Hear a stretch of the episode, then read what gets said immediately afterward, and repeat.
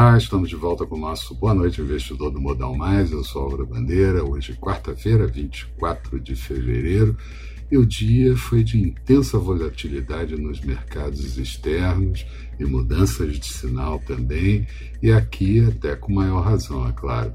Temos um embrólio da Petrobras e da Eletrobras, com muitas dúvidas sobre interferência do governo e guinada fiscal populista, com o Conselho de Administração da Petrobras interpelando o presidente para esclarecimentos sobre o que está errado na empresa.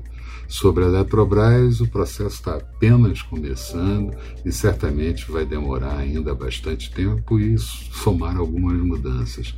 Também tivemos movimento de parlamentares tentando desidratar a PEC emergencial e fatiá-la, aprovando somente o auxílio emergencial, mas de qualquer forma, a votação que estava prevista para essa semana aparentemente está adiada para a próxima semana.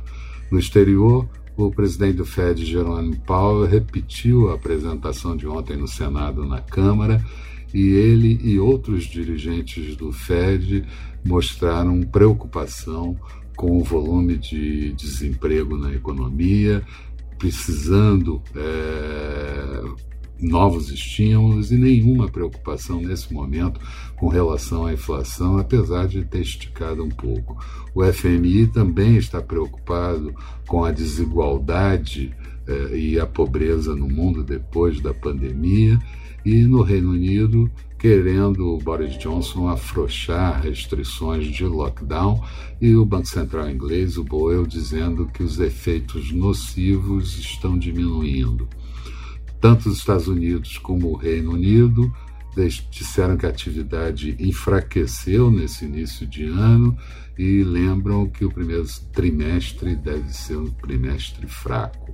Aqui, o IBGE mostrou o IPCA 15 no mês de fevereiro, uma prévia da inflação oficial, em desaceleração para 0,48, vindo de 0,78 e acumulando inflação em 12 meses de 4,57% nesse indicador.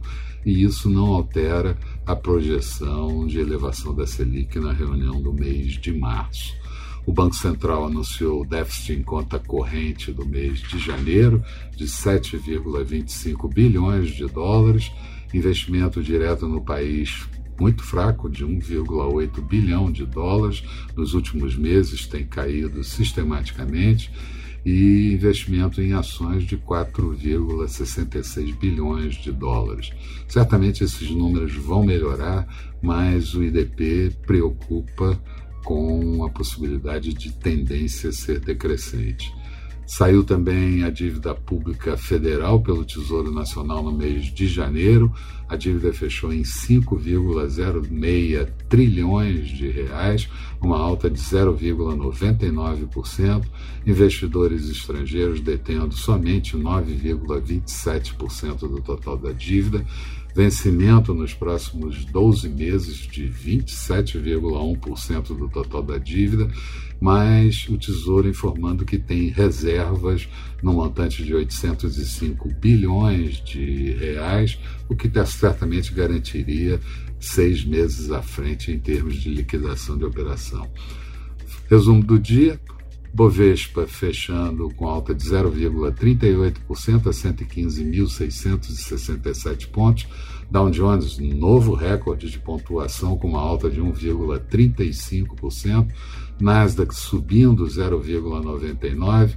Petróleo WTI oscilou muito ao longo do dia, também fechando em alta de 2,51% a 63,22 centavos o barril euro sendo negociado a 1,217 do dólar em alta e dólar por aqui sendo negociado em queda de 0,40% a R$ 5,42 e os DIs mais longos com taxa de juros em alta. Falando da agenda de amanhã, vamos ter o GPM fechado do mês de fevereiro, a nota de política monetária e mercado aberto do mês de janeiro e o resultado primário do governo central também no mês de janeiro.